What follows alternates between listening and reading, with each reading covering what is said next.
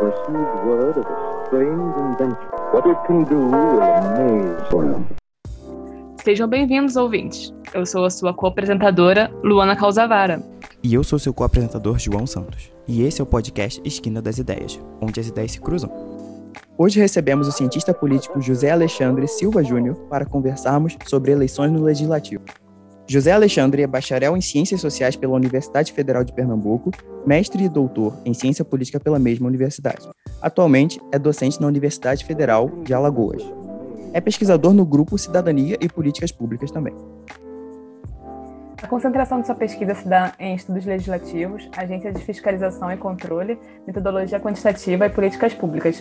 Também faz parte do canal no YouTube Política em Série, em que traz entrevistas e debates com outros politólogos. Bem-vindo, José. Obrigado por participar hoje aqui com a gente. Eu que agradeço a oportunidade e parabenizo vocês pela iniciativa. Muito obrigada. Então, José, a gente começa aqui no, no Esquina comentando um pouco sobre a sua trajetória acadêmica, depois a gente vai discutir um pouquinho das suas referências, da sua área de estudo e concentração, e mais ao fim a gente vai começar um pouco sobre as suas pesquisas.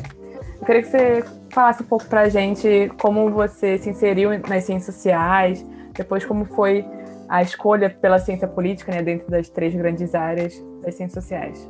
Então, é diferente do Dalso, que foi a entrevista que vocês fizeram há um tempo atrás, eu não fui pelo, pelo manual do estudante, não. Eu fui uhum por uma por um encarte que a própria universidade à época é, fazia e fazia uma rápida definição dos cursos que estavam sendo oferecidos no vestibular.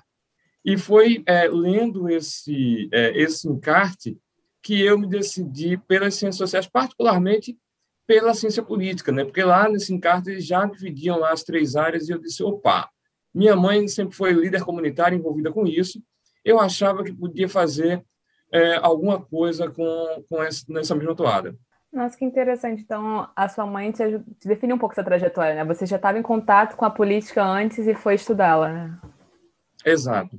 José, então, você, o que motivou você a estudar política foi um pouco a vontade de ser algum tipo de ativista? Você tinha vontade de participar da política como um agente ou puramente como um observador e um estudioso do tema?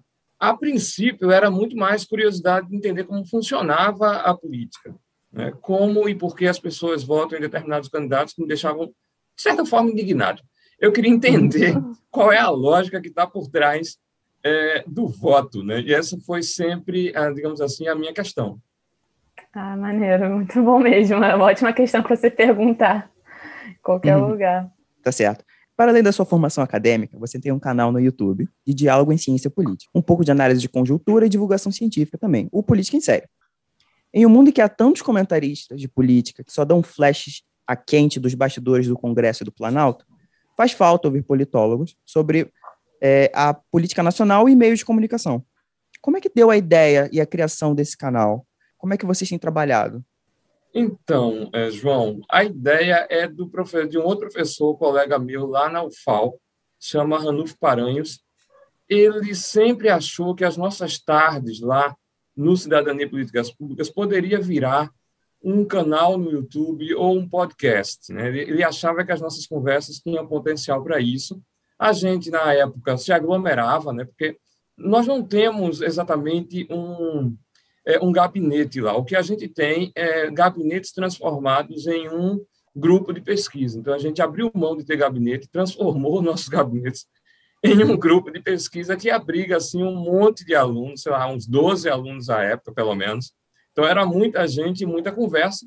Então ele sempre alimentou isso. Com a pandemia, a gente não pôde mais se aglomerar nas tardes, né, lá na UFAL. E a ideia então foi se aglomerar pela internet mesmo e transformar isso num canal, num bate-papo assim descontraído sobre é, sobre política. Bom, é interessante que a gente vê com o fenômeno da pandemia um efeito positivo, né, em que canais que antes a gente tinha fechados, né, por exemplo, o, o próprio conteúdo que hoje está no canal do YouTube, que você faz parte, hoje em dia está aberto ao público, né, mais pessoas podem fazer parte dessa comunidade, podem contribuir de alguma forma. Acho muito bonito isso. Pelo menos algo positivo dessa pandemia veio, né? É, exato. É verdade.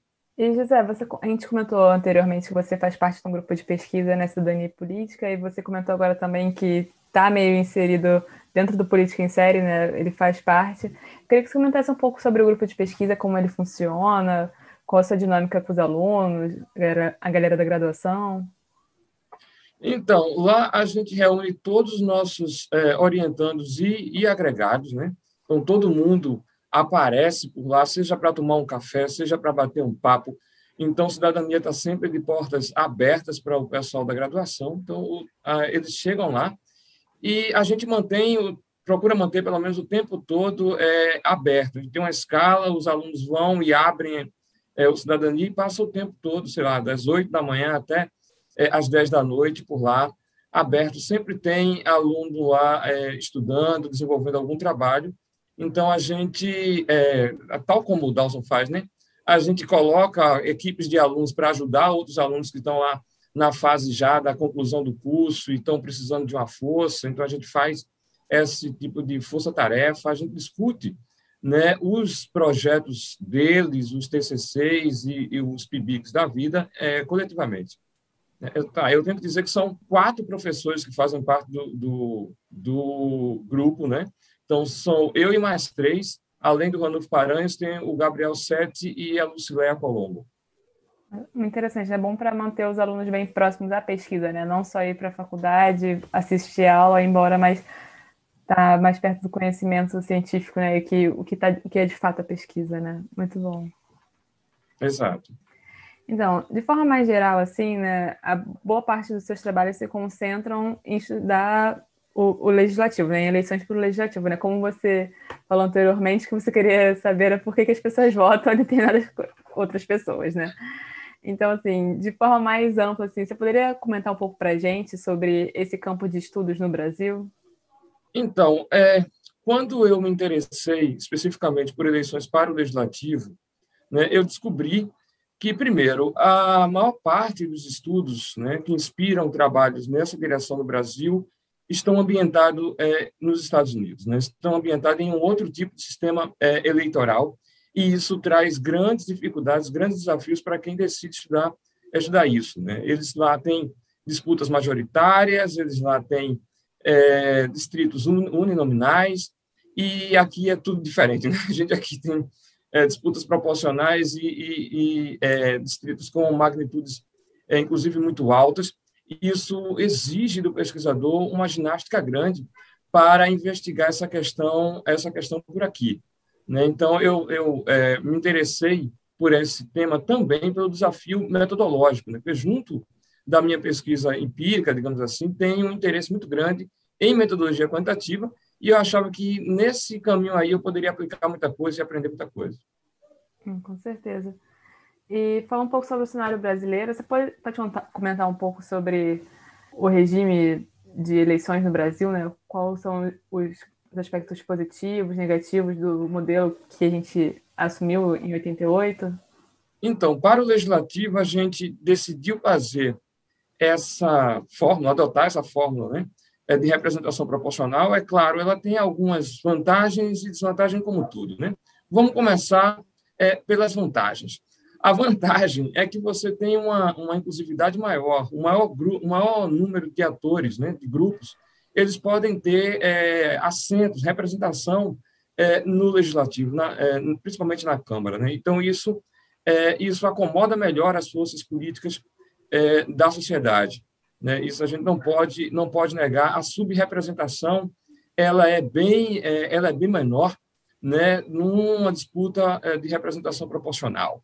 Ah, por outro lado, a gente aliou essa representação proporcional à lista aberta, né? E isso, isso traz alguns problemas, porque isso, de alguma maneira, enfraquece os partidos, porque os, os eleitores acabam não votando no partido e sim nos candidatos, né? E ah, isso tira o poder né, dos partidos e a capacidade deles orientar, de, em alguma medida, as suas bancadas, em especial dentro né, é, durante o mandato, dentro do exercício do mandato. É, então, isso é, dificulta, digamos assim, lá na frente, a, a governabilidade do país, porque você pode, no limite, ter 513 deputados, cada um pensando por si, e você vai precisar costurar acordos com 513 vai ficar bem difícil. Não é esse caos todo, tá? Mas é, poderia ser. né, dada a fórmula que a gente adotou, dado a maneira que a gente arranjou o sistema eleitoral brasileiro.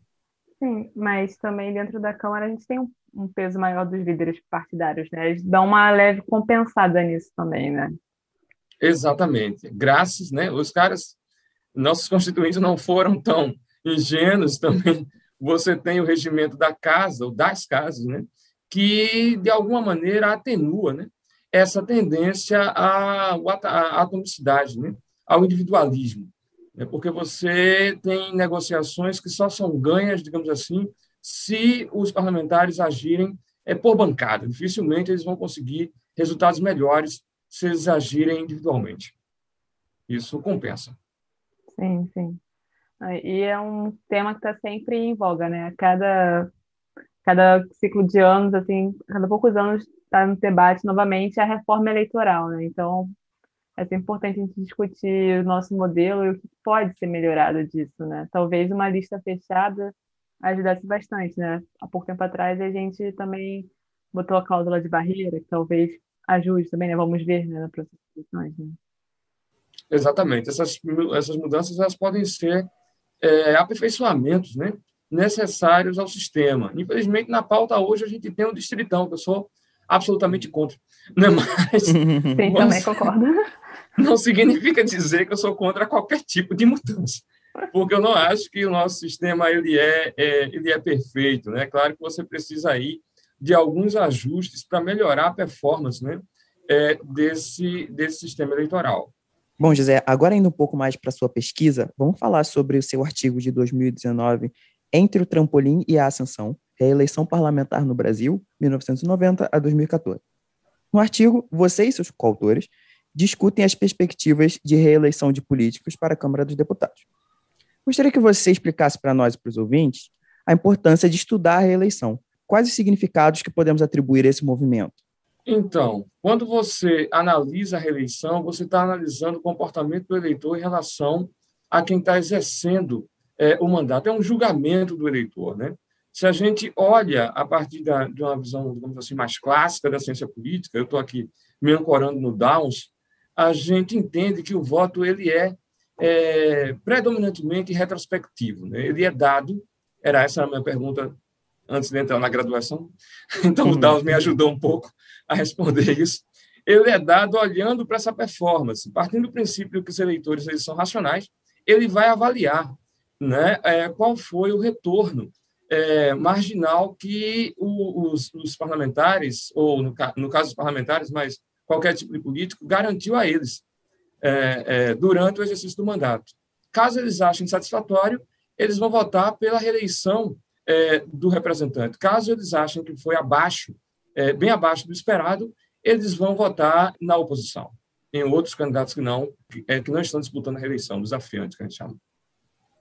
E isso claramente representa uma certa vantagem, poderia dizer, para o mandatário, porque afinal de contas, se a população vota com base nas informações que ela recebe durante o período é, do incumbente, então este teria mais informação para providenciar sobre a sua sobre os seus projetos, certo? Ou não? Isso seria, poderia dizer assim?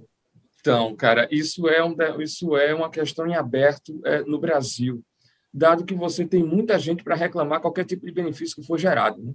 Então, a, a clareza de responsabilidade, digamos assim, não é um primor, não é aquilo que a gente.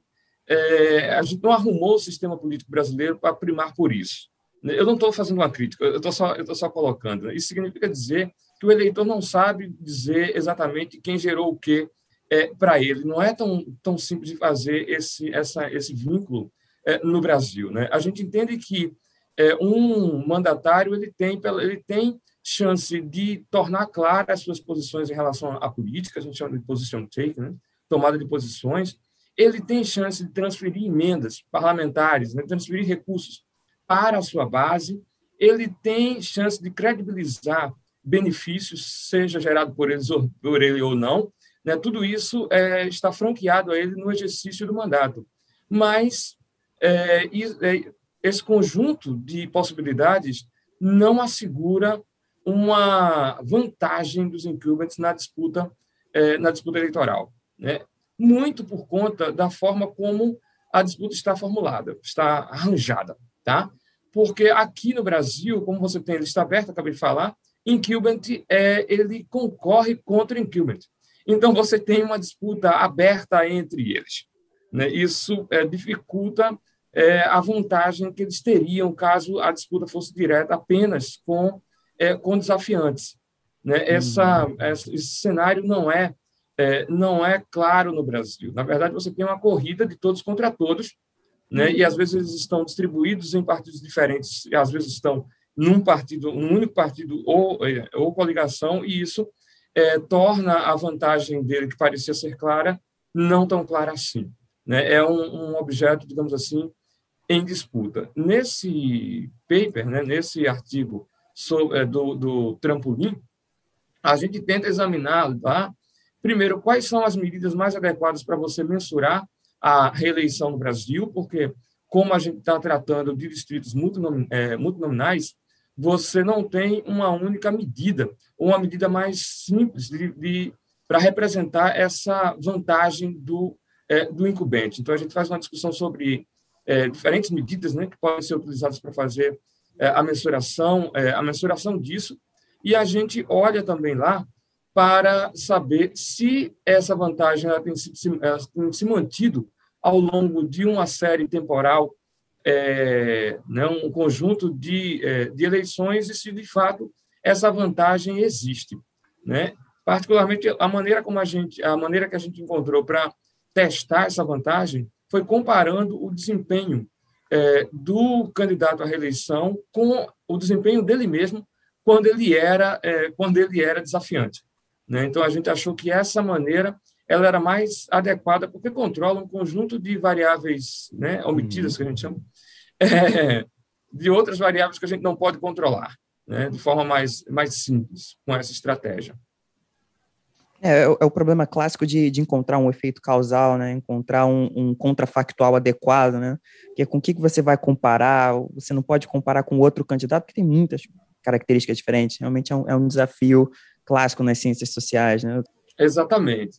Né? Porque quando você é, analisa é, o incumbent, mesmo que você é, acompanhe ele, você tem as variáveis externas que mudam, né? Então, quando um incumbente está tá concorrendo numa eleição, ele tem um grupo de outros incumbentes concorrendo contra ele, e parte desses, desses candidatos desistem de concorrer na eleição seguinte. Então, já é outro grupo, Sim. né? E também os desafiantes são outros, mais qualificados ou menos qualificados. Então, existem muitas é, variáveis externas que atrapalham, digamos assim, entre aspas, a gente é, a mensurar qual é, de fato, a vantagem que os incumbentes levam na disputa pela reeleição. É, só explicando um pouco para o nosso ouvinte, né? Como a gente, no, no o clássico, assim, né? Quando a gente teria nos Estados Unidos ou na Inglaterra, né? Cada distrito tem um partido, um candidato por partido disputando, então, uma vaga. Então, é, é mais claro. No nosso caso, não. A gente tem, no Rio de Janeiro, 46 de, deputados, 46 vagas de deputados. Em São Paulo, 71 no Acre 8. Então, assim, não fica uhum. claro quem está disputando contra quem as, todas essas vagas disponíveis, né? Então, é um trabalho ainda mais para os cientistas políticos conseguirem observar isso, né? Exatamente. É um desafio grande. É por isso que eu escolhi isso aí para analisar, porque eu sabia que vai, ia, exigir uma ginástica metodológica é, considerável, né? Para gente, a gente fazer esse exercício de mensuração. Até hoje eu não sei se se a gente conseguiu avançar ou não, mas de qualquer maneira a gente tentou.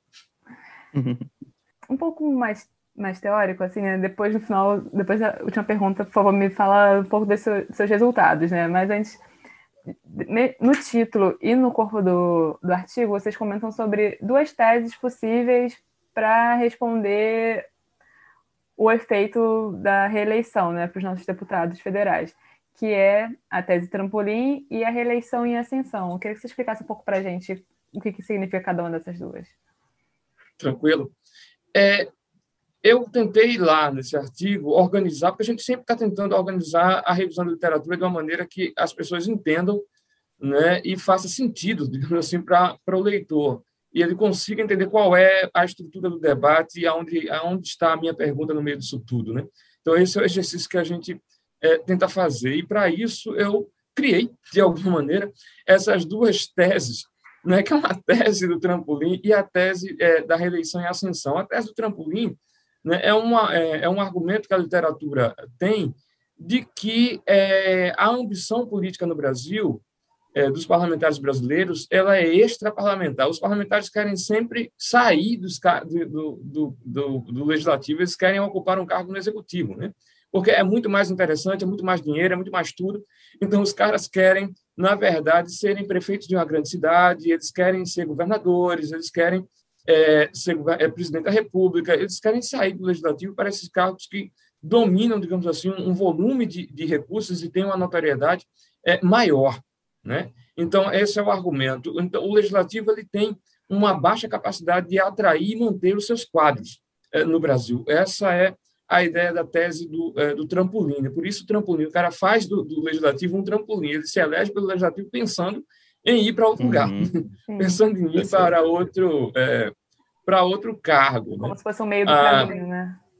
Isso, é como se fosse só uma passagem, só um meio do caminho. E isso tem, assim, é, consequências muito graves é, para o próprio nível de profissionalização e desenvolvimento institucional do legislativo. A gente escreveu sobre isso em outros, é, em outros artigos também, né? o efeito que isso teria né, para o próprio desempenho do papel do legislativo, se essa tese estiver, é, estiver correta. Mas a literatura também é, acredita no contrário, há quem acredite no oposto, né, que é a tese da ascensão é, da reeleição né, Renault e, e companhia, eles vão, eles vão é, argumentar que, ah, primeiro, a reeleição no Brasil é mais alta do que a reeleição em países da América Latina. Então, ele é um, é um fenômeno que deve, precisa ser analisado. Né? Que há quem argumente que a renovação é mais importante que a reeleição. Ele diz, não, é o, é o inverso. A reeleição tem seu lugar e deve ser, é, deve ser é, tida como um objeto, né? de, de investigação. E isso se dá pelo, pelo fato de que é, essas, essa ambição viesada para o executivo, ela desconsidera o fato de a carreira no executivo ser muito mais arriscada. Né? Você precisa saber, você precisa saber que os parlamentares, ao definir sua ambição, eles antes disso eles fazem um, eles fazem um cálculo né, sobre a probabilidade de eles vencerem disputas que não seja para renovar o seu mandato. Né? E como esse, esse custo é muito alto, né? uma, você conquistar é, uma grande prefeitura, você vencer uma disputa pelo, pelo governo, pelos governos estaduais, é uma disputa que envolve um custo muito alto. Então, a grande maioria deles vai, vai pensar nesses custos e vai decidir renovar seus mandatos, seja por gosto ou vontade, ou seja por falta de, de oportunidade para outro caminho. O fato é que a reeleição ela é uma opção de muita gente e, portanto, né, precisa ser analisada por si. Então, você tem aí dois argumentos bem, é, bem diferentes na literatura. Sim, e você pode explicar um pouco sobre essa questão da dificuldade de profissionalização, se a tese do trampolim estiver correta, né, no caso? O que, que isso pode afetar para o nosso, nosso Congresso? Então, se todos os parlamentares, no limite, eles foram novatos, né, eles não vão conhecer como a máquina funciona. É importante para uma empresa, é importante para o legislativo, é importante para qualquer instituição que você tenha pessoas é, há mais tempo é, nelas, né? para entender como é, ela organiza, se organiza melhor e como você aumenta a produtividade e a qualidade da produtividade é, dessa, dessas empresas ou, de, ou dessas casas legislativas. Uhum. Né? Então, quando a gente olha para o debate nos Estados Unidos, né, o PUSB e, e companhia, pensaram nisso, né? pensaram na importância é, da antiguidade, né? da seniority dos parlamentares para é, o nível de profissionalização do legislativo nos Estados Unidos. Isso também é verdade é, no Brasil. Né? É claro que um indivíduo que tem é, um conjunto maior de mandatos, ele conhece melhor a máquina, e a gente mostrou em outros artigos que é, são essas pessoas que tendem a ocupar os postos de destaque, inclusive, dentro dessas máquinas né? O legislativo, as presidências das comissões, os cargos de liderança, a presidência da casa, né, seja da Câmara, seja do Senado, normalmente é ocupada por pessoas que têm um número de mandatos é, significativo, não são recém-chegados. Certo, você tem, você tem bastante learning by doing, né? Tipo, além do. Você pode, você pode aprender a política lendo, você pode estudar, mas é claro que você participar do, do processo vai agregar muito na sua profissão como Sim. deputado, né? Como senador. Sim. E por outro lado, a reeleição em ascensão, né? Os custos não são só econômicos, né? Como o nosso ouvinte pode pensar, né? São custos informacionais, são custos de você estar tá fora da vida pública, né? Se você não conseguir ser eleito, né? São questões, além de ser mais difícil por ser uma disputa majoritária, né? Ser um cargo só em disputa, né? Diferente da proporcional que tem as coligações, não mais as coligações, mas tem bastante outros cargos em disputa, né? É mais fácil você acumular voto, é um distrito muito maior, né? Que são os estados, né? Exatamente. Há um risco maior de você perder, né? E perder significa você estar sem mandato. Se ficar sem mandato no Brasil é quase que a morte política. Você vai perder espaço, você vai perder é, a chance de direcionar recursos, ainda que seja poucos, mas você tinha enquanto parlamentar, agora você não vai ter nada, então você vai meio que dar uma sumida da vida pública e vai ser difícil de você recuperar esse capital é, depois. Então, é, a, a, decisão sobre a ambição política ela passa pela avaliação desses, é, desse risco. Sim. E o que vocês acharam nesse, nesse artigo? Né? Qual foi o resultado que vocês obtiveram, que vocês conseguiram observar? Então, primeiro, a gente identificou que é, não há tendência na taxa de reeleição. Né? A taxa de reeleição se mantém constante durante toda a série de 90 a 2014, é, se mantém ali é, é, então, eu fiz uma série temporária, alguma tendência, e a gente constata que não. Né? E, além disso, é, a gente verifica que, de fato, quando o parlamentar ele está na disputa pela, é, pela reeleição, ele consegue um sucesso eleitoral maior. Como é que eu constato isso? Eu aplico o desempenho eleitoral dele na eleição anterior, quando ele ainda era é, desafiante, na eleição que ele disputa a primeira reeleição. Né? E constato que, se isso fosse é, verdade, se essa simulação tivesse acontecido, ou seja, se ele tivesse repetido o seu desempenho eleitoral, a maior parte dele teria perdido o cargo, não teria conseguido renovar o seu mandato, ou seja, o exercício do mandato fez diferença. Né? Ele conseguiu ampliar é, ampliar o, sua, a sua, o seu desempenho eleitoral e ou conseguiu se colocar melhor, né? porque não é só você ampliar a vantagem. Tem a questão de você se localizar bem dentro da lista de candidatos por onde você está concorrendo, seja pelo partido ou coligação que você está. A época tinha coligação, coligação que, que você está concorrendo. Se você se mete numa lista onde tem muita gente boa, talvez você tenha um bom desempenho, mas fique muito atrás e não consiga se colocar entre os mais votados e, portanto, não consiga renovar o seu mandato. Né? E, é, a gente é, observa isso e mostra que os parlamentares ou aumentam o seu desempenho ou se colocam de modo é, mais bem, é, é, é, de modo mais estratégico e conseguem, enfim, renovar o seu, é, o seu mandato. Muito bom, interessante. Certo. Agora, partindo para o seu artigo de 2020, você retoma a discussão sobre reeleição, né? O, o artigo The Presence of Incumbents Electoral Competition and Re-election in Brazil. É, no decorrer do artigo, vocês comentam, e em alguns casos testam os efeitos de é, outras eleições sobre a disputa parlamentar. Nesse contexto, a gente queria que você discutisse e explicasse um pouco para a gente sobre outros fatores que podem influenciar nas eleições do legislativo, como o coattail da eleição de governadores, o peso hum. do partido político, entre, outros, entre outras questões. Então, lá nesse, nesse artigo, que é mais recente, né, a gente trouxe um outro elemento para o debate, que é a competição eleitoral. Né? Normalmente, a literatura ela, ela vê qual é o efeito da competição na reeleição, e não o inverso. A gente uhum. decidiu inverter essa equação e ver qual é o efeito da reeleição na competição. Tá? Uhum. Então, entendendo que a, a, os incubators eles têm é, uma capacidade maior de, de, de votação e, portanto, é, a depender de como ele se distribui, ele poderia acirrar ou, desequilibrar, é, é, ou é, desequilibrar essa, essa disputa. Né? Então, essa é a lógica essa é a lógica lá. Mas isso não é normalmente não é consenso. Né? Você hum. tem ali argumentos é, prós e contra essa, esse efeito que os incumbents teriam na competição. Né? Porque isso está tá vinculado à chance, né? ao argumento de você conferir vantagem ou não ao candidato à reeleição. Né? No Brasil, existe uma corrente que diz que, de fato, os candidatos à reeleição levam vantagem, né? pelo número, é, por coisa que a gente já, inclusive, já disse aqui, né? pelo próprio é, atributo que estão vinculados ao, mandato, ao exercício do mandato dele. Né?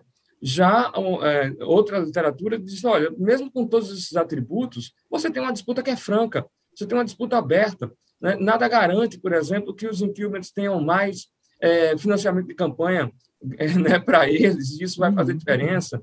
Nada garante que eles vão poder credibilizar aqueles, os benefícios que ele é, alocou nas suas bases. Então, tudo isso dificulta a vida dele e isso neutraliza uma vantagem que ele poderia, é, que ele poderia ter no exercício do seu, do seu mandato. Né? Então, uma literatura vai argumentar que, é, uma parte da literatura né, vai argumentar que é, esses incumbents, sim, têm vantagens, em, em especial quando é, os partidos os organizam, né? quando você tem estratégias partidárias de disputas eleitorais. Né? Então, quando a gente pensou aí nos efeitos coteio, foram é, muito mais para a gente pensar que essas estratégias partidárias elas vinculam né, disputas diferentes para diferentes cargos. Então, o, o, o deputado federal ele sai colado, digamos assim como a gente chama, na num candidato a governador, ele sai colado no candidato ao Senado. As disputas elas são casadas, digamos assim, uhum. né, a partir das estratégias que os, os, os partidos eles desenham para é, para disputar essas eleições. Então, essa essa essa é, essa arrumação confere e garante aos, aos parlamentares uma, uma vantagem, né, se isso for é, se isso for verdade. Daí a gente pensou né, em controlar né, se, o, o é, se o candidato à reeleição ele é da coalizão é, nacional, da coalizão ou não, ou seja, se ele desfruta, digamos assim, dos benefícios da, da avaliação, se ela for positiva, do presidente, né, é, ou não, ou é, se, esse, é, se esse candidato à reeleição está no partido do governador, né, se ele concorre ali colado na coligação e ou partido que o governador montou para disputar a eleição. Eu, eu peguei o candidato é, a, ao governo é, mais bem votado, né?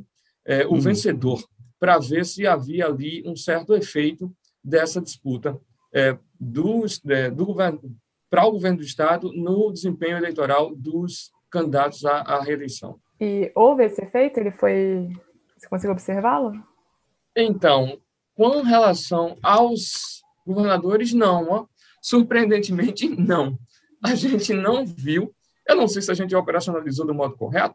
Talvez a gente possa é, é, melhore isso né, em, outras, é, em outras oportunidades. A maneira como a gente é, operacionalizou, né, isso a gente operacionalizou isso para todos os estados em todas as eleições, sem olhar muito, digamos assim, para possíveis variações que pode haver. Aí eu peguei se o cara era do partido coligação do, do candidato é, vencedor ao governo do estado. E se sim, né, estava lá um, se não zero. Então foi um adame, talvez, essa maneira da gente é, operacionalizar, operacionalizar a, a, a, variável atrapalhou um pouco é, na hora da gente verificar esse efeito. Eu, eu não duvido disso. Então a gente pode melhorar essa maneira de, de operacionalizar, né? E é, em relação ao conjunto todo né, do artigo, dos resultados que a gente alcançou lá, eles são assim surpreendentes, né? Porque a gente é, verificou exatamente o contrário do que a gente apostou. A nossa hipótese era que a concentração do, do, é, do candidato à reeleição numa, é, num partido ou numa coligação, ele, ela ia reduzir a competição eleitoral. Né? A ideia é que você concentrar esses caras, o peso deles era tão grande que ia desnivelar, digamos assim, a disputa. Então, todo mundo ia correr, ia votar é, nesse, é, nesse partido ou coligação, nos candidatos desse partido ou coligação, de modo que a, é, a competição ficaria menos acirrada. Foi exatamente o oposto. Então, a gente é, verificou exatamente o contrário. Na verdade, a concentração de candidatos à reeleição em um partido ou coligação, ela acirra a disputa, ela reduz a concentração de votos, e isso significa dizer que ela é, acirra a disputa. Né? A gente entendeu, portanto, que é a luta de todos contra todos que governa esse negócio. Na maneira quando você coloca todo mundo no mesmo lugar ou no mesmo partido ou coligação, eles começam a brigar entre si.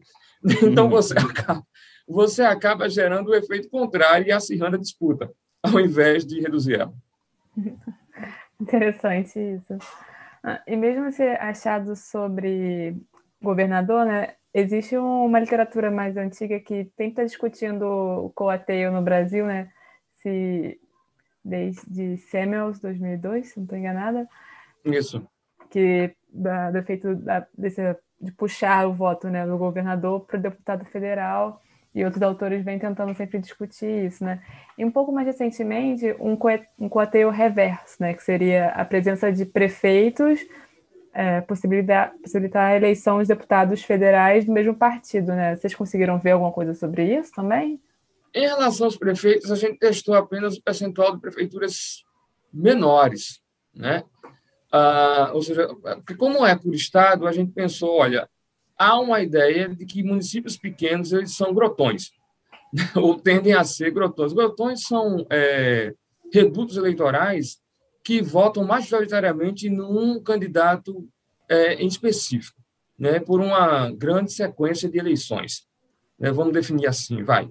Tá? Então, a gente chama isso de, de grotões. Tá? Então, isso ocorreria nos municípios menores. Então, a gente é, colocou o, a proporção de municípios pequenos né, é, para testar se ela vai ter efeito na, na concentração de votos, na concentração de votos ou não. A gente não verificou é, é, efeito significativo desse, dessa, dessa variável para alguns modelos que a gente rodou, que são, foram vários. Tem isso, né? A gente, a gente insistiu, digamos assim, porque é, tinha alguns problemas metodológicos para serem é, solucionados. Né? A gente começa lá com um modelo de, de MQO, é, mínimos quadrados ordinários, é, com dados de painel, sem nenhuma preocupação, livre. Né? Hum. O máximo que a gente fez nesse primeiro modelo foi um efeito fixo. Depois a gente viu que talvez um efeito aleatório pudesse melhorar a estimativa desse, desses coeficientes, né, das variáveis que pôs é, e fez o diagnóstico dessa, desses dois modelos. Ah, ao fazer esse diagnóstico, a gente verificou que há, havia um problema de heterocidacidade. Né? Os resíduos, né, que a gente chama, eles não se distribuem de modo constante ao longo uhum. da variável dependente, e isso é um problema para a gente. Então, a gente desistiu do, desistiu não, tipo, deixou lá, né? Tá no artigo, o, o, modelo, a tentativa foi feita e a gente colocou, né? Mas a gente diz, olha, isso aqui não vai dar conta, a gente precisa de uma coisa mais, é, mais sofisticada para a gente poder é, mensurar melhor o efeito dessas variáveis. A gente partiu para um modelo de MQP, né, de mínimos quadrados ponderados, para poder é, distribuir melhor, digamos assim, esses resíduos ao longo da variável dependente. Né? Então, algumas variáveis não têm é, efeitos, digamos assim, consistentes se você olha para é, essa sequência de modelos, digamos, né? Então, eu, eu, eu, eu prefiro confiar nas variáveis que mostraram sempre efeito em todo é, em todo o percurso, né? Elas são basicamente a concentração de incumbents, né? Essas, essa e era, era a nossa variável independente principal, era era para ela que a gente estava tava olhando e a concentração de receita, né? Que é, teve ali em diferentes modelos é, efeitos sobre a competição eleitoral. Claramente, quando você concentra a receita em alguns candidatos, você diminui a competição, você né, reduz a concentração, é, é, aumenta a concentração de votos, né, reduz, portanto, a competição.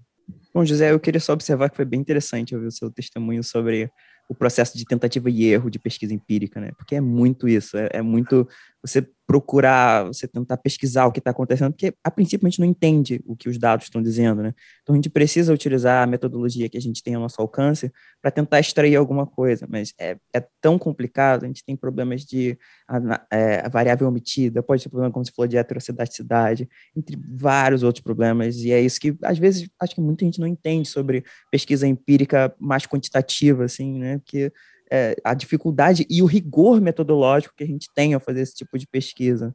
É bem interessante esse seu testemunho, foi bem legal de ouvir. É, é bem suado. E eu sou daquele, eu sou do tipo de que coloco tudo que eu fiz. Eu não uhum. quero esconder aquilo que eu, eu não quero ser aquele cara que acertou o modelo. Pô, o cara foi de primeira e acertou o melhor modelo. Não, cara. Foi, foi muita tentativa e erro. Então, às vezes, eu até exagero no número de modelos, mas não muito mais é muito mais para mostrar que eu tentei. É legal, se, é ótimo. Se eu conseguir, eu não sei, mas pelo menos eu fiz aqui várias tentativas no sentido de melhorar o quanto, é, é, o melhorar o máximo possível a estimação né, dos, dos coeficientes. Bom, tendo lido seu artigo, eu até é, vou elogiar, porque cria um, um, uma certa linearidade no raciocínio. Você sabe de onde está vindo a ideia de incluir certos aspectos no modelo. Porque muitas vezes a gente vai ler um artigo e o artigo simplesmente diz: ah, a modelagem é essa, e aí não motiva de onde veio a ideia de usar isso no seu modelo, de onde veio a ideia de usar aquilo. E você criou essa progressão de, tá, vamos, o modelo assim, deu esses resultados, vamos melhorar o modelo, vamos incorporar essa, essa outra questão. Isso foi bem interessante. É, normalmente eu faço, eu faço isso, mas já levei muita pancada de parecerista por conta disso. Né? O último que eu submeti, inclusive, não foi, não foi bem sucedido. O cara disse exatamente isso. Se o, último, se o seu último modelo é melhor do que os primeiros, por que você não bota só o último? Aí eu, fiquei pensando, Aí eu fiquei pensando, mas rapaz, o meu caminho foi esse, eu quero mostrar a trajetória do certo, eu não pois quero é. mostrar só o final. Sim, sim, não. Isso é bom para dialogar com outros pesquisadores também, né, que vão ver, vão estar ali no meio do caminho também, vão ver o que você viu, fez, tentou. Isso é ciências humanas, assim, né? Tipo, uhum. É isso. Exatamente. Muito bom. E seguir pro, no que você, no caso, né? Tá focado mais no Senado, né? No artigo de 2020 também, que é o Lei é Lei, Maurice do Verger e as eleições para o Senado no Brasil. E eu acho muito interessante que é pouco estudado, né, o Senado, né? Geralmente a gente está sempre olhando o Congresso, a gente está olhando sempre a Câmara dos Deputados, né? Em sua grande maioria, claro, né? Claro que tem outros artigos também que tratam do Senado, tanto das relações dentro da casa quanto das eleições. Né? Mas, para começar a discutir esse seu artigo, ele está tratando de um clássico da ciência política, né? que é o, o politólogo Maurice Duverger, né? que também era sociólogo, e que introduziu para nós a lei de Duverger, que também é uma das dos bastiões da ciência política. Eu queria que você explicasse um pouco para os nossos ouvintes o que, que é a lei de Duverger, né? o que, que ela está falando, o que, que ela significa até hoje. Certo. A lei do VG, o VG é o primeiro a pensar de modo sistemático o efeito né, é, do sistema eleitoral sobre o número de partidos. Digamos assim, ele é, sistematizou essa discussão e tentou testar essa, essa relação. Né? Então, ele descobriu uma lei, vamos chamar assim, eu olho para os partidos hoje na Europa e fico pensando, será que é lei mesmo? Mas, pela fragmentação. Né? É, é, mas, mas, vamos admitir, vai. É uma lei, vai. Então, ele é, descobriu uma lei que diz o seguinte: disputas majoritárias elas tendem ao bipartidarismo. Né? Essa é, esse é o argumento dele, essa é a lei que ele descobriu, e disputas é, proporcionais tendem ao multipartidarismo.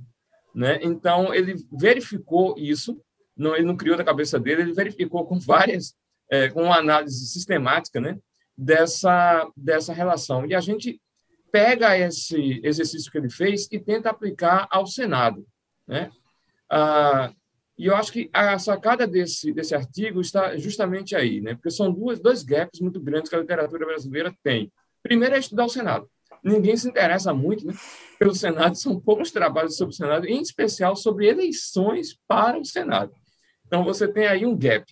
Ah, o segundo gap é que a gente não testa, né? a gente não é, verifica se a lei do VG vale para a gente ou não, apesar das nossas né, das diferenças que a gente tem aqui, das nossas peculiaridades em termos de fórmula eleitoral, a gente pode muito bem testar.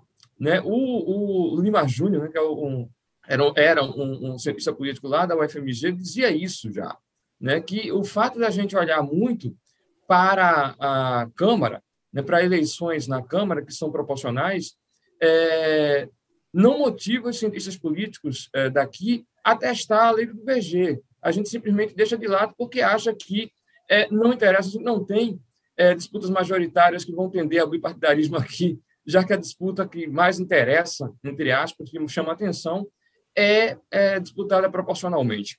Né? Então, eu disse, opa, peraí, aqui tem, tem dois gaps que a gente pode se meter aqui e construir, e construir alguma coisa. Sim. E qual que é a diferença, então, assim, para o nosso ouvinte entender entre as eleições do Senado e as eleições da Câmara, né? A gente já começou um pouco sobre da Câmara, então se você puder focar um pouco mais no Senado, né? Qual é a dinâmica? Tranquilo. É, o Senado ele é realmente uma eleição ímpar, né? Porque ele é uma disputa majoritária simples. Nenhum outro cargo no Brasil, a não ser prefeitos em pequenas cidades, né, são disputadas por majoritária simples né? E, além de ser majoritária simples, ela dobra o número de vagas a cada, é, a cada duas eleições. Né? Você tem ali, a cada eleição, aliás, você tem ali disputas que são um, uma vaga por, é, por estado e disputas que são duas vagas por estado. Então, você tem o dobro das vagas né, é, em disputa e isso oferece a gente um laboratório aberto. Né? Digo, meu Deus, mas isso aqui é muito interessante, porque a própria regra oferece aí uma chance de a gente testar muita coisa, né? porque ela simplesmente, em termos de competição, então, é ótimo, porque você tem, às vezes, é uma única disputa e, a, e o pau vai ser grande, e depois você tem ali uma certa, é, uma certa maior acomodação entre as forças políticas, porque tem duas vagas, então você tem uma outra lógica que vai imperar ali nessa, nessa, nessa disputa seguinte, né? de dois terços. Tá? Então, essa dinâmica é, da magnitude foi o que mais chamou a, a, atenção a atenção da gente. Tanto que a, a, é, a pergunta do paper é sobre o efeito da magnitude é, no número efetivo de partidos. Né? O que a gente quer saber é se o fato de você dobrar o número de vagas de uma eleição para outra afeta o número é, efetivo de partidos. Né? E a resposta é sim, né? com certeza. Quando você tem duas vagas em disputa, você tem um maior número de partidos efetivos né, é, na eleição. Só para deixar claro para o ouvinte, a magnitude significa o número de cadeiras em disputas, né? E o número efetivo de partidos é uma conta que a gente faz para ter um número relativo de, número de partidos dentro da casa ou, ou na disputa, né? Um peso eleitoral. Isso, exato. Sim. Ah, e é curioso que algumas entrevistas atrás a gente entrevistou o Thomas Fujiwara, que ele fez uma pesquisa semelhante assim na pergunta, mas para esses municípios pequenos, né, até 200 mil, né, que ele foi ver se nesse, na diferença entre cidades com no limiar dessa da diferença que é 200 mil, né, menos de 200 mil é maioria simples, né, só precisa você ter mais de 33% dos votos para ser eleito e acima de 200 mil não tinha. Então ele foi olhar para ver também se né, nessas cidades você tinha essa diferença da concentração dos votos, se ficava dois partidos ou se ficava três partidos. Nessa diferença também é muito interessante. Também gosto muito desse tema de sistema eleitoral. a eleição é uma grande mãe. A gente, a gente diz que a eleição é a grande mãe da ciência política. Se você está sem tema, está perdido no mundo, na ciência política, venha para eleições, cara. A eleição vai caber você. Sempre tem alguma coisa para você estudar nela, né? Sim. Ainda mais no nosso país, onde a gente tem essas diferenças de magnitude nos estados, né? E próprio na eleição para Senado, para o mesmo, mesmo cargo, tem essa diferença a cada quatro anos. Então, assim, né? Sempre vão surgir questões a serem levantadas e discutidas, né? É, exato. Nesse paper, a gente é, além da, da questão da magnitude, você tem alguns, outras, é, alguns outros elementos que podem, é, digamos assim, dificultar a aplicação da lei do VG, né? que é, primeiro, o nível de nacionalização dos partidos. O Sartori já dizia isso. Né? Ele diz, olha, se os partidos não forem nacionalizados, a lei do VG não vai funcionar é, conforme previsto. Né? Além disso, você tem eleições simultâneas, né? eleições concorrentes, que a gente chama, e isso também é, o Kerry vou dizer que e, é, o fato de você ter eleições simultâneas, inclusive com fórmulas eleitorais diferentes, né, ocorrendo ao mesmo tempo, vai ter impacto e vai é, dificultar a aplicação exata é, da lei do é, da lei do Verger, né? Ah, e por fim, você tem muitos partidos e alguns deles têm capacidade de coordenar as disputas e outros não. Né? A capacidade de, de coordenação dos partidos, o Cox, né, é, diz que é um elemento fundamental para você verificar a aplicação da lei do Verger. A gente tenta testar exatamente esses três, para, além da magnitude, esses três pontos específicos. Né? A nacionalização, é, a simultaneidade de, de eleições e a capacidade de coordenação partidária. E como vocês mensuram a nacionalização? Vocês, é sobre a divisão dos votos ou, não sei, a presença dos partidos? Como que vocês mensuram isso? A, a gente mensura a partir da participação dos partidos nas disputas, nos principais competidores. Né? Então, a gente verifica, por exemplo, que é, a, mesmo os grandes partidos, PMDB, PSDB, etc., na época, né, é, eles estão presentes em menos de 10% das disputas para o Senado. Então, se você pega todas as disputas em diferentes eleições e faz uma média, a presença deles é muito baixa.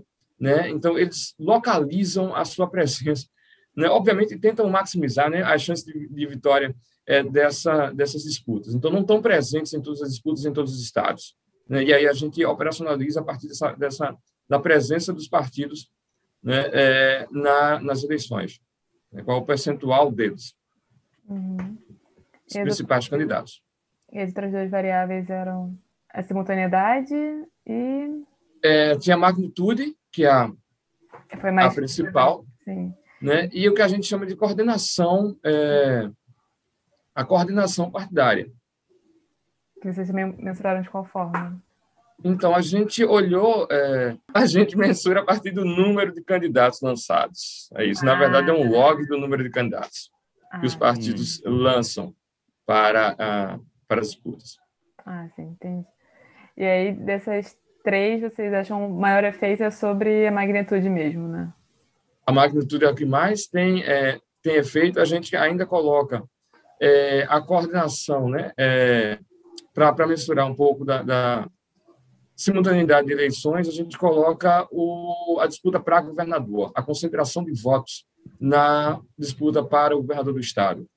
Que a, o intuito aqui é, é, ver, é verificar se as disputas mais acirradas para o governo do estado aumenta o número efetivo de partidos, né? Porque como não tem um candidato ao governo claro, leve, que arraste, normalmente quando o, o candidato ao governo do estado ele é bem votado, ele faz, inclusive, os seus senadores, né? ou o seu senador, dependendo da, é, da, ocasião. Quando a disputa para o governo do Estado é muito acirrada, ele não leva, é, ele não consegue fazer é, esse, esse, desempenho melhorar é, tanto, né? o desempenho do senador melhorar tanto. Portanto, você teria ali, em tese, um efeito da concentração de votos para o governo na no número efetivo de partidos na disputa pelo Senado. E, e de fato, é, de fato isso ocorre. Quando a concentração de votos para o, é, para o governo do Estado é pequena, ou seja, a competição é grande, né, você tem uma, um aumento do número efetivo de partidos para o Senado. Mas, de fato, a, maior, a, a variável que tem mais, né, tem um efeito maior, é. Eu não gosto muito de comparar efeitos, porque, enfim, metodologicamente é bem, é bem complicado. Eu tenho ali, né, variáveis mensuradas com escalas diferentes, etc. Nossa, isso é uma grande discussão enorme. comparar betas padronizados, essa coisa toda. Então, vai ter muita dificuldade de fazer essa afirmação. Mas o fato é que é, você tem ali um efeito da magnitude de cerca de 30%. Né? Quando você tem eleições de, de é, um turno, você tem 30% a menos no número efetivo de partidos. Quando você tem é, disputas de dois terços, né? aí você vai ter é, 30% a mais é, no número efetivo de partidos.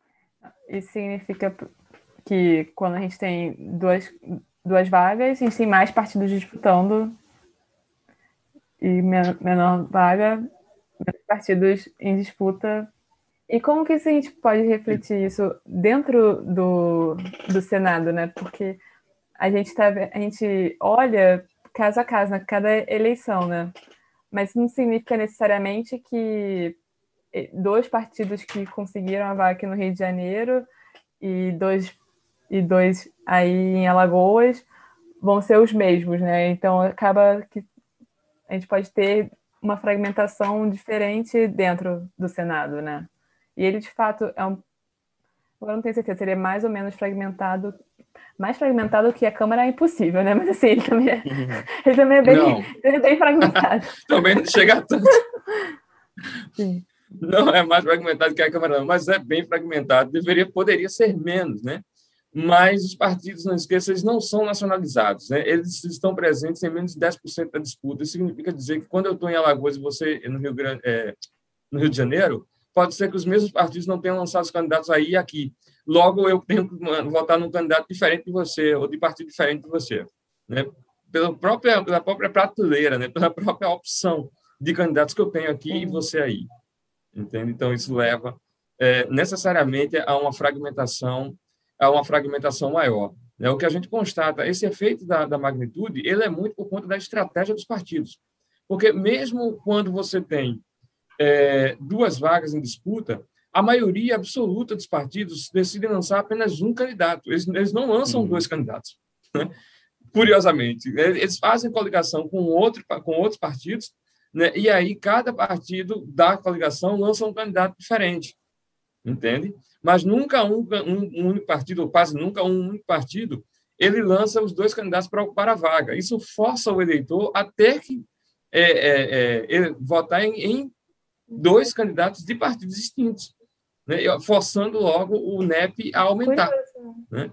Curioso né? Eles não lançarem não lançarem candidatos do mesmo número de vagas, né? Porque poderia lançar, né? Sim. Dois candidatos. Nada impede, eles poderiam. Mas, é né? Mas acontece que é muito difícil, né? Você vencer duas vagas, arrastar duas vagas para o Senado, um único partido, você precisa se garantir muito. Tem poucos casos em que o partido é, em que os partidos lançam dois candidatos é, numa disputa de dois terços. É um equilíbrio interessante, realmente. Bom, mas agora falando um pouco de futurologia, José, é, é, em 2018 assistimos à maior renovação parlamentar brasileira. É, pode comentar um pouco sobre quais, qual é a perspectiva é, sobre essa renovação em 2022? Esses parlamentares que foram eleitos vão conseguir renovar os seus mandatos? Eles vão ser reeleitos? Ou será que a gente vai retornar para o status quo anterior? Até porque, como você tinha comentado anteriormente, né, a sua pesquisa sobre reeleição tinha parado em 2014, né? Em 2018 foi algo assim bem diferente, né? Assim, você acha que a gente volta à normalidade ou vai continuar com níveis muito altos de renovação? Então, ainda bem que eu não coloquei 2018 no, no... É porque tem muito gap, né? Você vê o artigo saindo é, em 2020 e você acha que o artigo foi escrito em 2020, mas não foi não. De, de, entre idas e vindas para os pareceristas e coisa e tal, vai vai muito tempo, né? Entre, inclusive, também a coragem de tirar o artigo hum. da gaveta e tudo, vai um tempo muito vai um tempo muito grande, tem um delay muito grande. Por isso que a gente para ali na eleição de é, de 2014, e ainda bem que isso que foi assim, porque 2018 realmente ia bagunçar muito o nosso, o nosso modelo, porque é uma eleição muito, é, muito ímpar, né? muito diferente é, das, das demais. Você tem ali um certo vazio é, de poder, né? você tem um número de candidatos à presidência da República que alguns autores acreditam que estruturava digamos, disputa, as, as demais disputas, tudo se organizava em torno disso, e de repente esse centro acabou. Então, você virou ali um conjunto de um monte de candidatos e a gente não sabia exatamente qual deles iria ali é, virar o principal, né? ou os principais competidores. Então, isso dificultou é, muito a lógica da própria organização da disputa em, 2000, em 2018. Eu acho que em 2022, vamos fazer o exercício de futurologia, né, né João? Eu acho que em 2022 a gente não terá isso. Ó eu estou correndo, eu estou é, entendendo que o eleitor, primeiro, eu, vou, eu apelo para o comportamento é, do eleitor nessa hora. Né? Eu entendo que o eleitor ele vai correr para a sua bola de segurança, cara. Eu estou apostando que a eleição de 2022 será uma eleição para iniciados e não para iniciantes. Então, os caras, o eleitor, ele está com medo, né? ele viu é, de tu, tudo que aconteceu depois do voto que ele deu em, é, em 2018 e a tendência é ele correr para as suas, é, para as suas bolas de, de, de, segurança, seja elas quais forem, boas ou ruins, é melhor na mão do que é, alguns voando. Né? Então, eles vão fazer, vão fazer ali essa meia volta, é essa aposta principal que eu, é, que eu faço. Tá?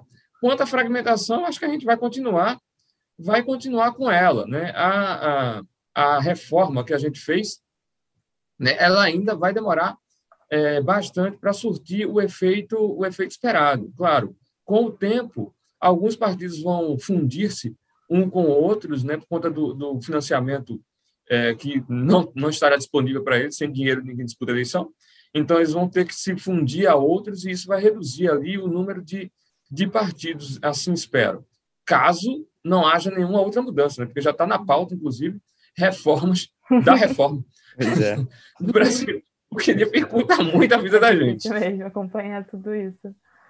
Mas é, eu fiquei pensando de fato, né? Em 2018, a gente não tinha os candidatos consagrados, né? Porque de 94 para até 2014 mais ou menos era sempre PT e PSDB disputando as eleições presidenciais, sempre os principais os principais concorrentes. Aí chega em 2018, não não tem isso, né?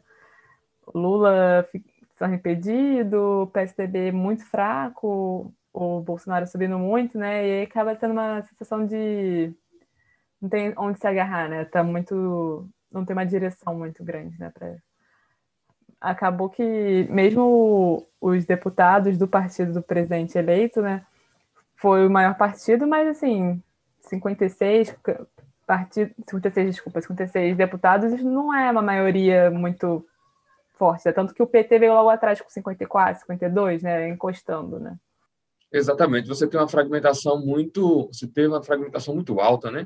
Então, mesmo o maior partido não é tão grande assim, é uma maioria muito mínima, né? na verdade, dentro, é, dentro da casa, o que exigia, ou o que exigiu, é, do candidato vencedor à presidência um esforço muito grande de construir uma coalizão, de costurar Sim. com muita gente, e é, a gente sabia que ia ser é, muito complicado, ainda mais com o discurso que ele assumiu de, de antipolítica, né? de que a, a, construção de coalizão, na verdade, é construção de conchavos, então, e a gente sabe que não é isso, que não dá para governar o Brasil sem construir coalizões, isso não é, é viável, não é possível, você vai gerar um caos, que é o que a gente tem, então você vai gerar ali um, uma falsa sensação de governo, que na verdade está passando o tempo até a próxima eleição. Então, José, muito, é. muito obrigada pela conversa. Eu adorei. Acho que o ouvinte deve estar percebendo que sistemas eleitorais são meu assunto, meu assunto favorito. Então, assim, eu gostei muito de conversar com você. Foi muito boa. Obrigada. Nada, eu que agradeço. Foi muito bom conversar com vocês. Sempre é um prazer conversar sobre eleições. Muito obrigado, José. Foi um prazer ouvir sua história, ouvir sobre a sua pesquisa e sobre sua metodologia também. Achei muito interessante o jeito que você pesquisa. Parabéns. Ah, valeu, João. Obrigado. Se quiser deixar alguma mensagem para o ouvinte ou quiser é, falar sobre seus canais. Eita, o único canal que eu participo de brincadeira, porque a gente não leva aquilo lá a sério, tá certo? A gente acha que aquilo lá é uma grande brincadeira, um grande encontro que a gente fazia presencialmente, que agora a gente faz na internet. Então, é basicamente isso. É o Política em Série. Então, se vocês quiserem dar uma olhada é, no canal, dá uma procurada no, no YouTube, que ele está que ele tá lá, o canal já existe desde, a, sei lá, desde abril. Na verdade, no meio da pandemia, a gente decidiu, estava sem ter o que fazer, é um tédio danado. Então, a gente conseguiu, a gente decidiu criar esse, esse canal. Eu acho que rende boas risadas, pelo menos. No mínimo, você vai conseguir se divertir com alguns episódios por lá. Esquina das Ideias tem episódios novos às sextas-feiras. Fique atento ao nosso calendário para mais informações. Acompanhe o canal pelo Spotify, YouTube, Apple Podcasts ou pela sua plataforma de áudio de preferência.